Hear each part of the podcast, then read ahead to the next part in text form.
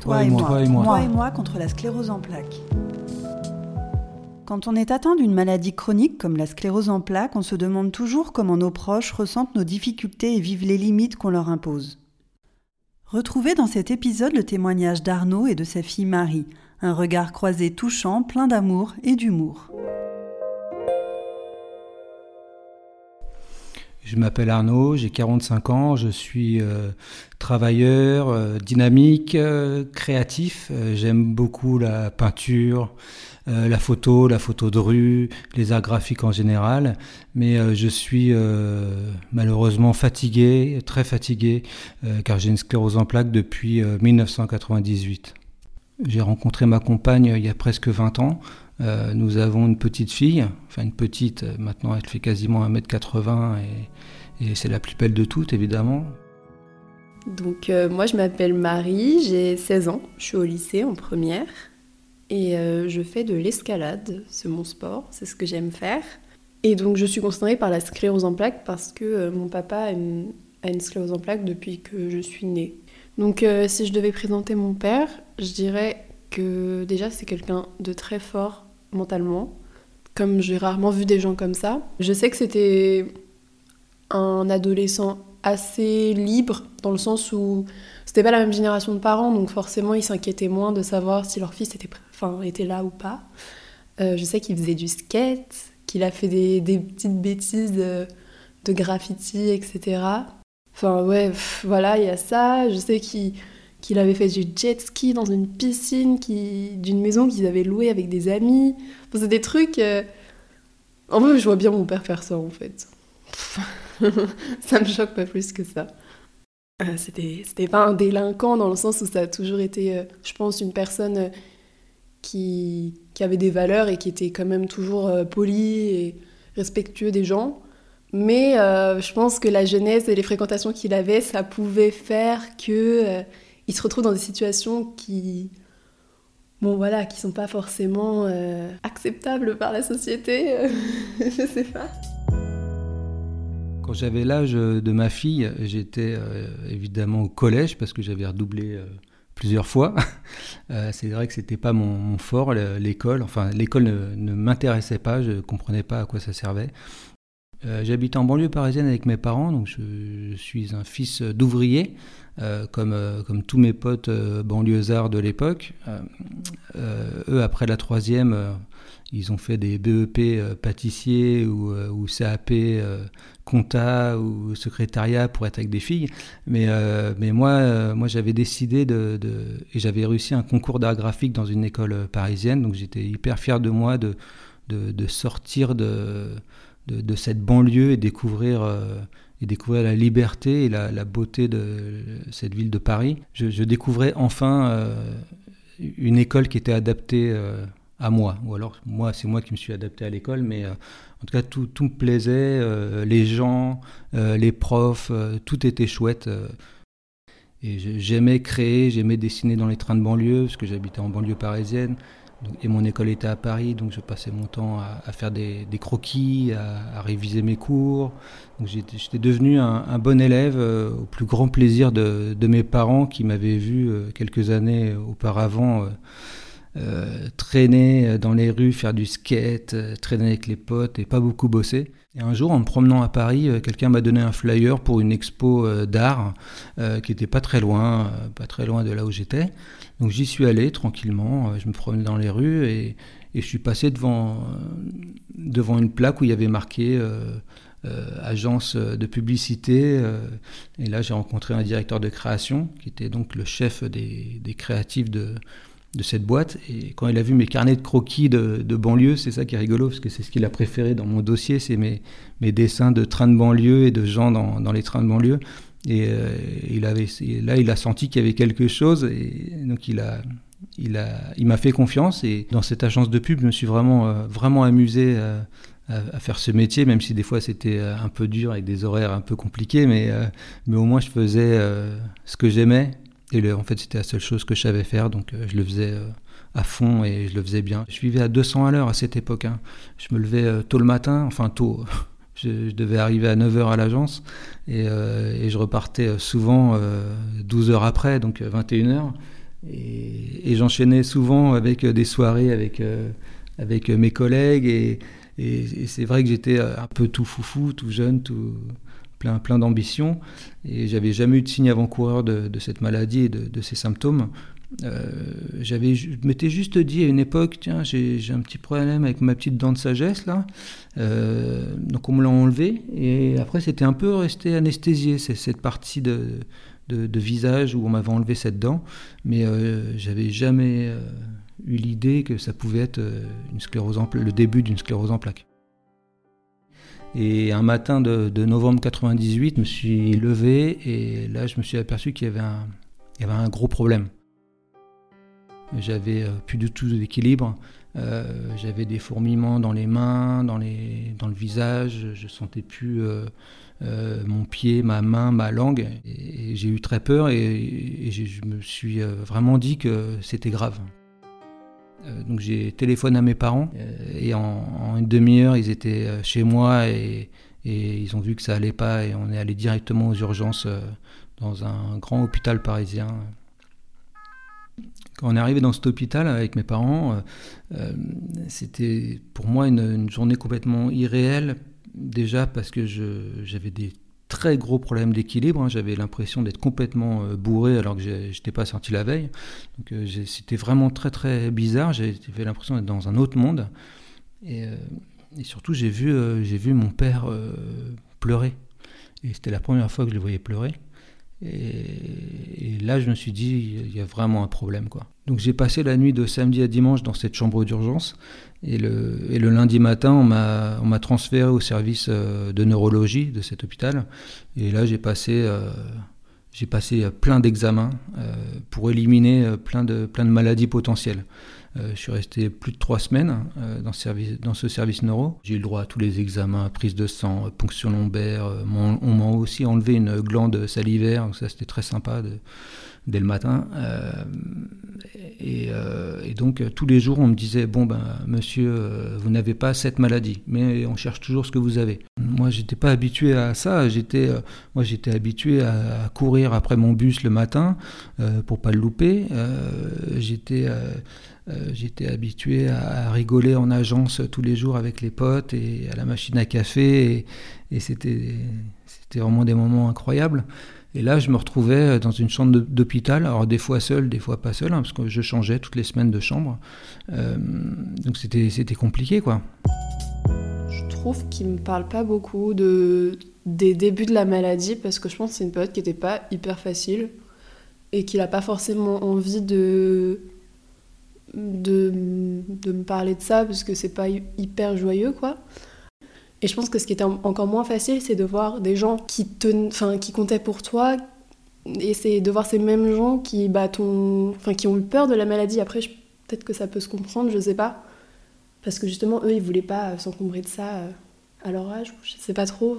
Et puis, euh, je pense surtout, euh, au-delà déjà de la peur d'être. Enfin, qu'est-ce qui m'arrive, quoi c'était peut-être le fait aussi de voir euh, tous les gens autour en fait qui continuaient leur vie normalement et de voir que bah toi t'es genre ta vie elle est en pause pour le moment en tout cas. Genre tu peux plus profiter de ta jeunesse. 20 ans enfin je crois que c'est à 21 ans qu'il a été diagnostiqué. 21 ans euh, c'est la fleur de la jeunesse. Tu veux profiter de ta vie etc et lui on lui a dit bah non non toi tu vas dans un hôpital et il y a que enfin Enfin voilà, genre ta vie va changer maintenant et même si t'es pas prêt, même si t'es pas assez mature ou je sais pas quoi, bah t'as pas le choix en fait. Quand on est jeune, on n'imagine même pas que la maladie ça puisse nous toucher. La maladie c'est quelque chose pour les personnes euh, âgées ou, ou les personnes qui, ont, qui sont pas en bonne santé. Là, mon père en fait, il était en bonne santé, il était jeune et pourtant ça lui est tombé dessus euh, comme ça. Et forcément, ça fait réfléchir. On se dit, bah, en fait, personne n'est épargné. Euh, il n'avait rien fait de, mal, c'est une bonne personne, je veux dire. Il méritait pas du tout d'avoir cette maladie aussitôt. Je pense que depuis toujours, je suis un petit peu plus euh, hypochondriaque, je ne sais pas si c'est le bon terme, mais que mes amis, parce que, bah oui, je sais qu'en fait, la vie, elle n'est pas éternelle et que finalement, euh, c'est pas parce que tu es une bonne personne, en bonne santé, en fait, ça peut tomber sur n'importe qui et on peut rien y faire. on peut juste euh, être spectateur et, et juste espérer que ça nous tombe pas dessus, que ça tombe pas sur nos proches. Malheureusement, on ne contrôle pas. Mais euh, oui, je pense que quand j'étais plus petite, je me posais beaucoup de questions sur beaucoup de choses. Bah, je me suis beaucoup demandé pourquoi mon papa. Enfin, je veux dire, euh, normalement, être malade, c'est parce que, je sais pas, on s'est pas bien couvert ou on a, enfin oui, on a attrapé froid ou il y a des raisons en fait. On trouve toujours des raisons normalement. Enfin, pour les petites maladies hein, comme le rhume ou des choses comme ça.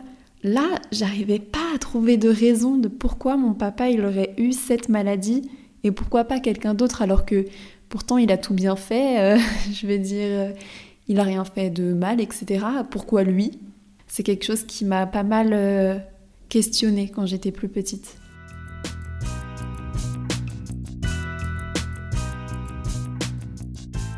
Après une période de, convalescence euh, que j'ai passée chez mes parents et chez mon oncle et ma tante qui habitaient à côté, euh, je suis retourné dans mon studio à Paris et ça commençait à aller mieux. Euh, j'envisageais le fait de, retourner au travail et ça me motivait pour aller mieux. Donc j'ai repris mon boulot, j'ai repris ma, ma, vie évidemment en faisant un peu moins la fête mais en la faisant quand même parce que je voulais vite oublier ce, mauvais moment, surtout que c'était, je ne savais toujours pas ce que j'avais. Euh, j'avais toujours ces petits problèmes de santé, euh, ces petites euh, fourmillements, ces brûlures.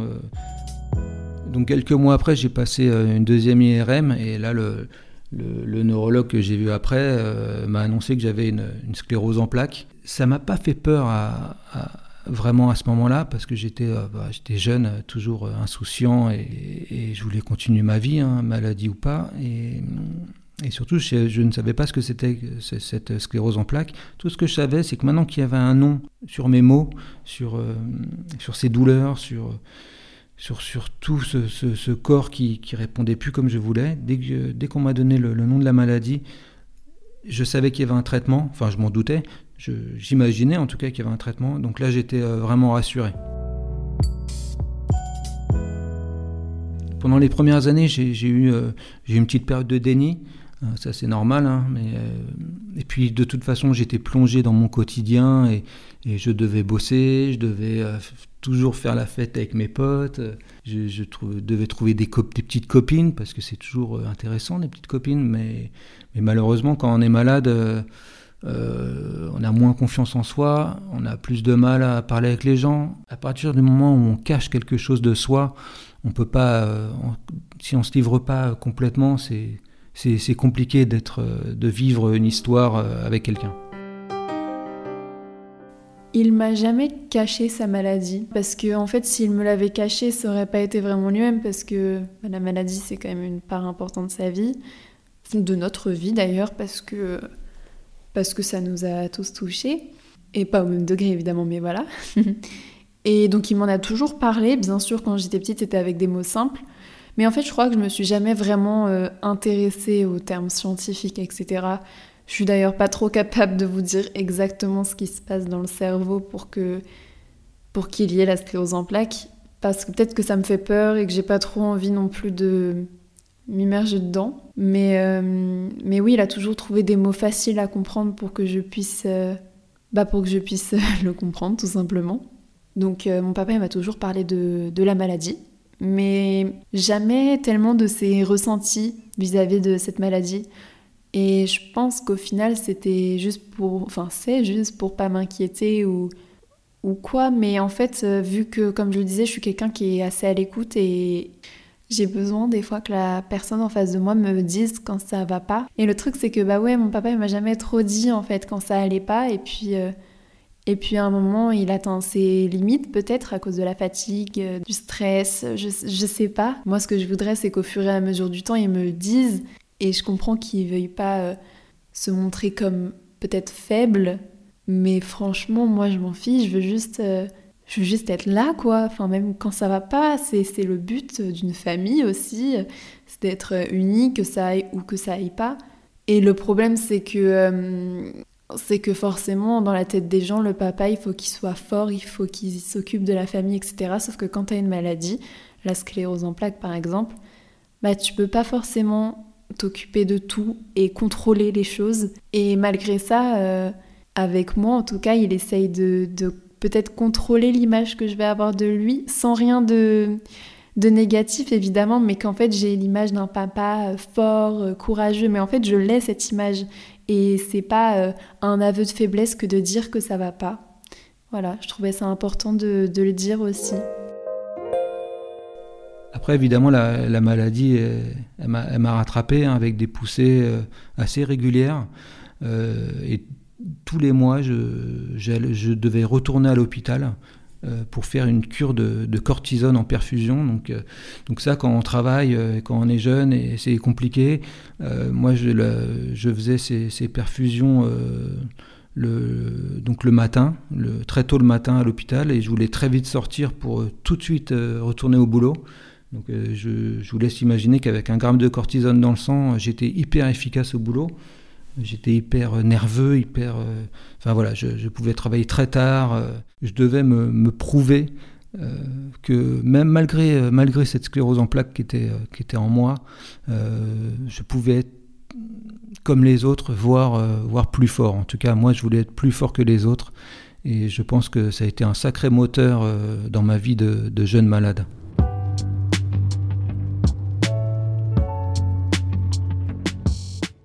Au bout, de, au bout de quelques années, je me suis quand même apaisé, je me suis un peu calmé.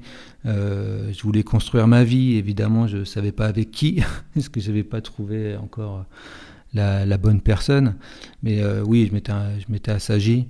Euh, mais j'avais toujours cette, cette ambition de, de, réussir ma vie au boulot, et maintenant, je voulais la réussir dans ma vie personnelle.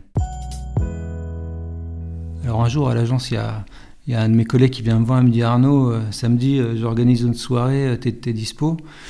Ah bah, Je dis ouais, ouais, bien sûr, pas de problème, c'est, chouette les soirées, je, viendrai, t'inquiète. Et donc le, la soirée arrive, et effectivement, c'était bonne ambiance, hein, je m'en doutais, ça allait être sympa, on rigolait bien, il y avait de la musique et tout. Et j'avais aperçu une fille assise sur le canapé.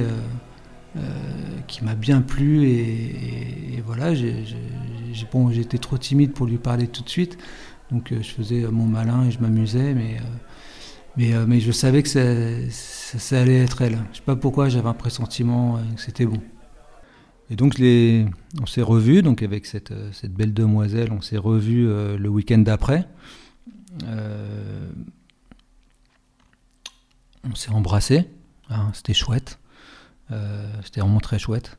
Et ce soir-là, elle m'a dit Bon, bah super, on, peut se revoir demain. Et en fait, moi, le lendemain, euh, je faisais une dose de cortisone. Euh, donc voilà, ça y est, je, me suis dit, voilà, j'ai trouvé une personne vraiment chouette. Et cette maladie me rattrape assez vite. Pour moi, c'était impossible que, que, je puisse la revoir le, le, lendemain, juste après une dose de cortisone. Et, et en fait, c'est ce que j'ai fait on s'est quand même revu. Et même avec un gramme de cortisone dans, dans, le sang, ça m'a peut-être boosté pour, pour, euh, pour sortir. En tout cas, ça m'a, boosté. Donc, et puis surtout, je voulais la revoir. Et quand on s'est revu, je lui ai dit assez rapidement que j'avais un problème de santé, euh, que j'avais une sclérose en plaques. Euh, donc j'imagine qu'elle a eu peur. je sais qu'elle a eu peur. Euh, moi aussi, j'ai eu très peur quand je lui ai dit que j'avais une sclérose en plaques, parce que j'ai eu peur qu'elle m'abandonne tout de suite, qu'elle s'enfuit en courant, euh, et que j'aurais pas pu la rattraper, parce qu'à cette époque, je pouvais plus courir. Qu'elle, elle, m'a pas abandonné, et toujours pas. Je pense pas qu'elle ait eu peur de la maladie, comme m'avait pu peut-être avoir eu peur d'autres filles, femmes. Euh, donc ça, je pense que déjà c'était un, truc important pour mon papa que quelqu'un l'accepte pas comme il est finalement parce que c'est pas quelque chose qui a été, enfin, je crois que c'est pas quelque chose qui a été caché ou quoi. Enfin, c'était important pour mon père de bah, de pas mentir sur ça en fait. Et puis euh, oui, ma, maman elle est très compréhensive, elle est très à l'écoute de l'autre et tout. Et puis bah mon papa dans une période où peut-être les gens l'avaient un peu déçu ou je sais pas trop, bah ça lui faisait peut-être du bien aussi d'avoir quelqu'un qui était là. Et puis, euh, je pense qu'il est charismatique. Enfin, oui, il est charismatique et tout. Donc, je pense que ma maman, ça lui a plu aussi de voir quelqu'un de fort comme ça. Parce que forcément, quand tu rencontres quelqu'un qui rigole, qui est à une soirée avec des amis, et à côté de ça, tu sais que bah il y a eu un, enfin des trucs vraiment pas cool dans sa vie qui se sont passés. Bah forcément, genre, t'as l'image d'une personne forte et tu te dis... Euh, enfin, je sais pas, je pense que c'est quelque chose qui peut avoir plu à ma mère aussi. Donc j'étais vraiment bien avec, euh, avec cette fille, hein. on, se voyait, on se voyait régulièrement, euh, où je dormais chez elle ou elle dormait chez moi. C'était ça notre, notre quotidien. Notre quotidien était rythmé par des, des, petits restaurants amoureux, des petites soirées, des petits réveils matin où on allait sur le même chemin travailler. Et j'ai su que, que c'était la, bonne personne et je voulais qu'on habite ensemble, quoi. Je voulais vivre une vraie histoire. Et je lui ai demandé au bout de, trois mois euh, si on pouvait emménager ensemble. Et, évidemment, elle a répondu oui. Et depuis, on est toujours euh, ensemble. Cette vie à deux, euh, c'était vraiment, c'était vraiment chouette. On, avait pris un petit, un petit deux pièces à Paris, dans le 15e. C'était, c'était vraiment un chouette, un chouette endroit. Euh, nos potes euh, venaient nous voir, on continuait à faire des fêtes euh, comme avant. on était jeunes, insouciants et, beaux, on était beaux à l'époque. Mais, surtout, on, avait, on avait envie de, de profiter de cette vie et, et on s'est vraiment bien amusé. Et on a décidé d'avoir un enfant. C'était comme, pour moi, c'était comme une évidence. même, si, même si ça m'a fait peur de devenir père. Alors déjà, ça fait peur hein, de devenir parents, je pense, pour tout le monde. Mais quand on a une sclérose en plaques, je pense que ça, c'est deux fois plus fort, cette, cette peur. Euh, cette peur de, de, de se dire qu'on ne sera pas le papa euh, parfait, on ne sera pas un papa comme tout le monde. Euh, peur de ne pas réussir, quoi. Peur de pas réussir à être père. ça m'a fait peur, mais je pense que, que l'envie d'être papa était plus forte que, que cette peur. Et, et, on est devenus parents.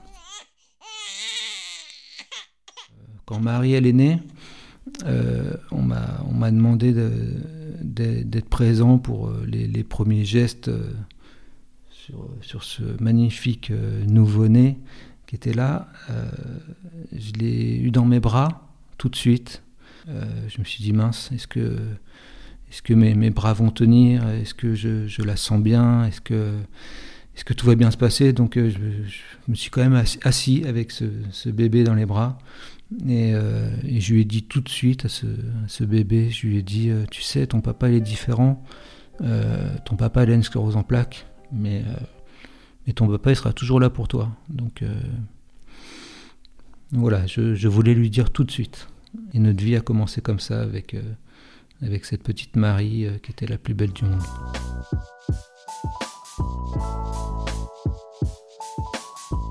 Et à cette période, mon, agence de pub allait fusionner avec une autre agence et ils avaient demandé des volontaires pour, euh, pour partir de cette boîte. Et là, j'ai pas hésité, euh, j'ai levé la main euh, pour, pour quitter ce, ce, milieu que j'adorais pourtant, mais, mais pour moi, c'était plus possible. ma santé je voulais je voulais pas abîmer ma santé pour ce travail parce que maintenant je devais je devais être papa quoi j'avais, d'autres ambitions. Comme je bossais à la maison, j'ai eu la chance de, de voir, de voir les, toutes les premières fois, c'est-à-dire euh, le premier sourire, le premier pas, le premier rire. Voilà, parce que j'étais à la maison, euh, j'étais pas en agence de pub à bosser, j'étais, euh, j'étais chez moi à, voir ma fille grandir. Et je suis très content d'avoir fait ce, choix de, de, de quitter le, le, milieu professionnel où j'étais. Donc j'étais pas un papa comme tout le monde, ça c'était sûr. Parce que depuis ma première poussée en, en 98, euh, je pouvais plus courir, j'avais moins d'équilibre, donc il y a des choses que je pouvais pas faire. Je pouvais pas, par exemple, euh, je pouvais pas sortir tous les jours, euh, euh, faire le tour de, notre quartier, jouer avec elle au ballon. j'avais pas la force de le faire. Par contre, j'ai essayé de faire plein d'autres choses avec elle. Quand j'allais la chercher à la crèche, notre rituel, c'était de, mettre de la musique et de faire les foufous, de danser, de, d'être tous les deux, quoi.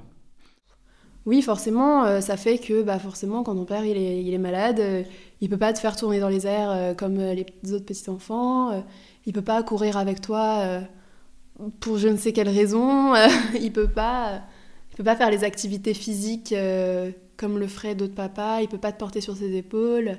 Oui, mais euh, bon, après, il fait plein d'autres choses à côté euh, qui, qui, font, qui sont plus calmes, plus posées, qui demandent moins d'énergie peut-être. Il m'a fait faire de la peinture, des ateliers de coloriage. Il y a eu même un moment, tous les mercredis, on faisait, euh, on faisait un atelier. Il choisissait un atelier, on faisait un atelier, on découpait des trucs dans des magazines.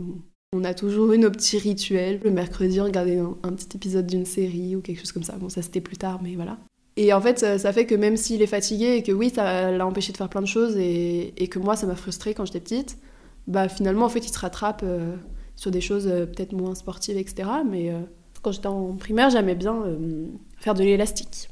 Et il y avait bah, ma mère qui voulait bien tenir debout avec l'élastique. Mon père ne voulait pas parce que bah il me disait pas pourquoi mais forcément c'est pas hyper à l'aise d'être debout pendant 20 minutes 30 minutes du coup, je me débrouillais pour caler l'élastique sous des pots de fleurs, des chaises et tout.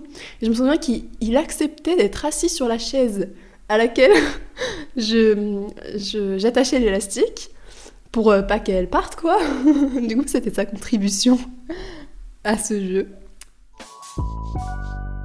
Donc ces, poussées agressives, elle m'avait vraiment, euh, vraiment abîmé. Et euh, j'ai dû, euh, j'ai dû avoir un, fauteuil roulant à cette époque hein, parce que, je sortais plus, euh, je profitais plus de ma compagne et de ma fille quand elles allaient au parc. Et c'est vrai que le fauteuil, je m'en servais uniquement pour, pour, euh, pour me promener, hein, parce que, parce que j'avais une fatigabilité à la marche et, des douleurs aussi. Donc euh, je m'en servais, je m'en servais vraiment pour, euh, pour profiter de la, la, ville, des activités de, de ma famille. Et, et, quand on était arrivé, eh ben, je, je, me levais du fauteuil et j'étais, j'étais comme tout le monde, mais avec une sclérose en plaques que, que les gens ne voyaient pas. Cette période avec le fauteuil roulant, elle n'a pas été compliquée pour Marie. Parce que je lui ai expliqué euh, clairement que, que son papa, il était différent, hein, ça elle le savait déjà, mais surtout que son papa, il est mal aux jambes, et que son papa, il peut pas rester euh, longtemps debout. Et ça, elle l'a compris, hein, avec des mots simples, hein, je lui ai expliqué clairement, euh, elle, et elle a vu que quand j'étais en fauteuil, eh ben, je pouvais sortir avec elle, je pouvais aller au parc avec elle, je pouvais profiter des journées avec elle, grâce à ce fauteuil. Donc ce, ce fauteuil, elle comme moi, on l'a, on l'a pas vu comme un, comme un obstacle à notre relation, mais, mais plutôt comme, un, comme une solution. Et en fait, ce fauteuil, il m'a un peu, euh, il m'a un peu sauvé, quoi. Le fauteuil qu'a toujours mon père, euh, je sais pas, je crois que je l'ai toujours trouvé cool. Enfin, je voyais pas trop ça comme un instrument de handicap.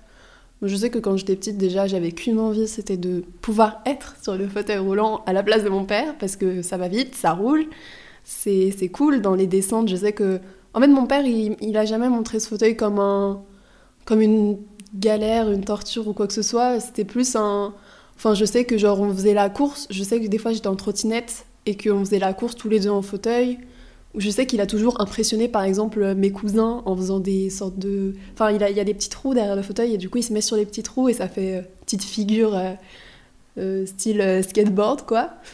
Et euh, je sais que moi, j'étais assez fière quand il faisait ça, surtout que mes cousins étaient impressionnés.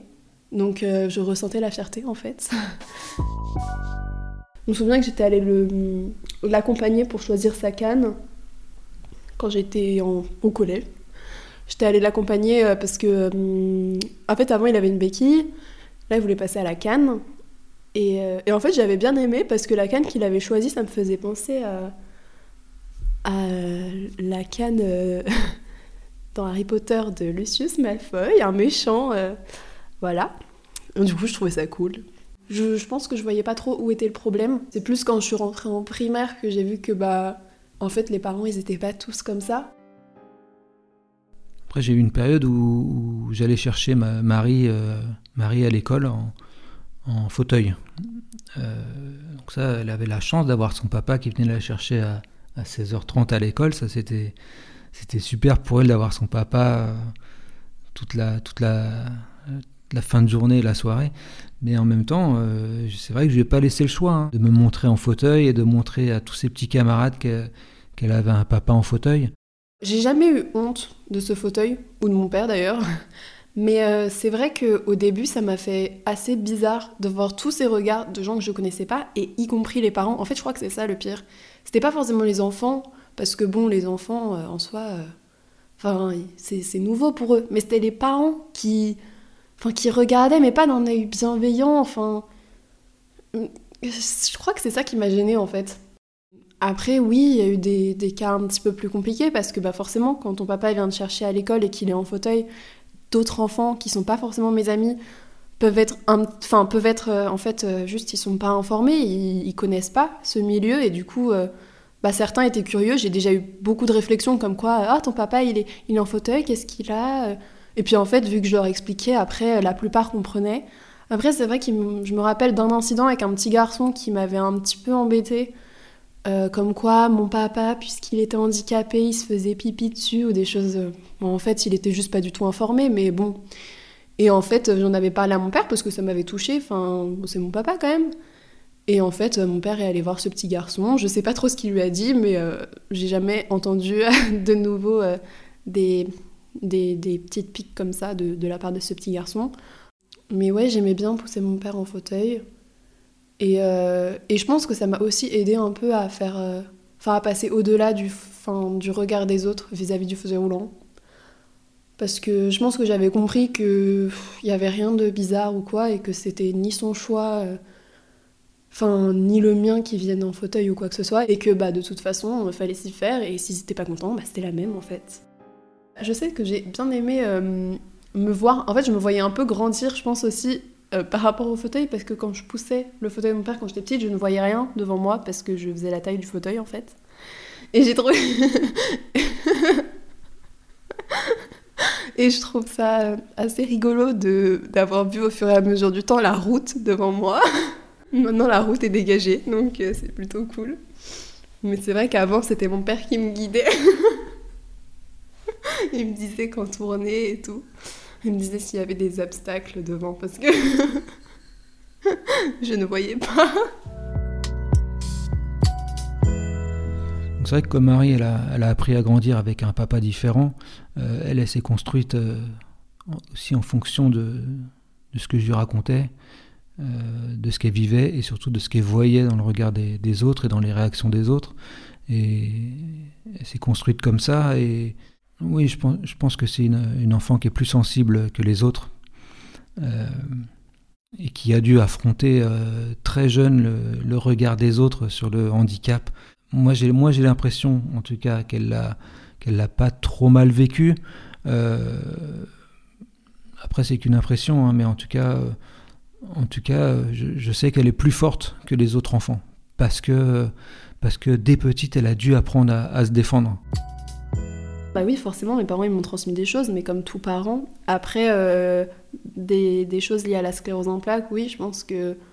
Je dirais pas que j'ai moins peur du regard des autres pour autant, parce que ça m'a juste exposé au regard des autres, mais euh, bon, pour autant, euh, j'en ai toujours peur un petit peu, comme tout le monde, je pense. Et non, après, oui, c'est vrai que j'ai un besoin, enfin, une envie vraie, vraiment très forte de d'aider les gens. Je ne sais pas si c'est lié, mais je pense que quand même il y a un rapport. Euh, oui, euh, j'ai un respect pour toutes les personnes euh, qui sont en situation de handicap, forcément. je pense que ça m'a un peu aussi, au fur et à mesure du temps, ça m'a appris à, à pas juger les gens trop vite, à pas juger les gens sans connaître leur histoire, parce qu'on ne sait pas ce qui peut se cacher derrière toute personne en fait. Comment je vois ma vie dans le futur? Bah, J'en ai absolument aucune idée. Je ne sais pas du tout euh, ce que je veux faire plus tard ou comment je me vois. J'ai envie de dire un peu comme tout le monde, j'espère être heureuse, forcément, j'espère être épanouie. Après, euh, est-ce que je vais rester euh, dans ma ville pour m'occuper de mon père? Non, parce qu'il est très bien entouré et que je ne pense pas qu'il veuille que je reste dans ma ville ou, ou à la maison pour, pour que je sois avec lui. Voilà. Mais euh, je sais qu'il est très bien entouré et que, ce qui lui ferait encore plus plaisir, c'est que je m'épanouisse euh, loin de lui ou, pas. Voilà. moi, ce que je veux, c'est que, c'est que Marie vive sa vie euh, comme toutes les jeunes filles de son âge. Et surtout qu'elle garde sa, bienveillance, sa gentillesse, son humour, parce qu'elle est très drôle, Marie. Elle, me fait très, elle me fait beaucoup rire, en tout cas. Ce que je veux pas, c'est que c'est qu'elle subisse euh, ma en plaques. Et, euh, et, surtout, euh, vraiment, quoi qu'il puisse m'arriver dans la vie, comme je lui ai dit à, sa naissance, je serai je serai toujours là pour elle et je l'aime euh, du fond du cœur.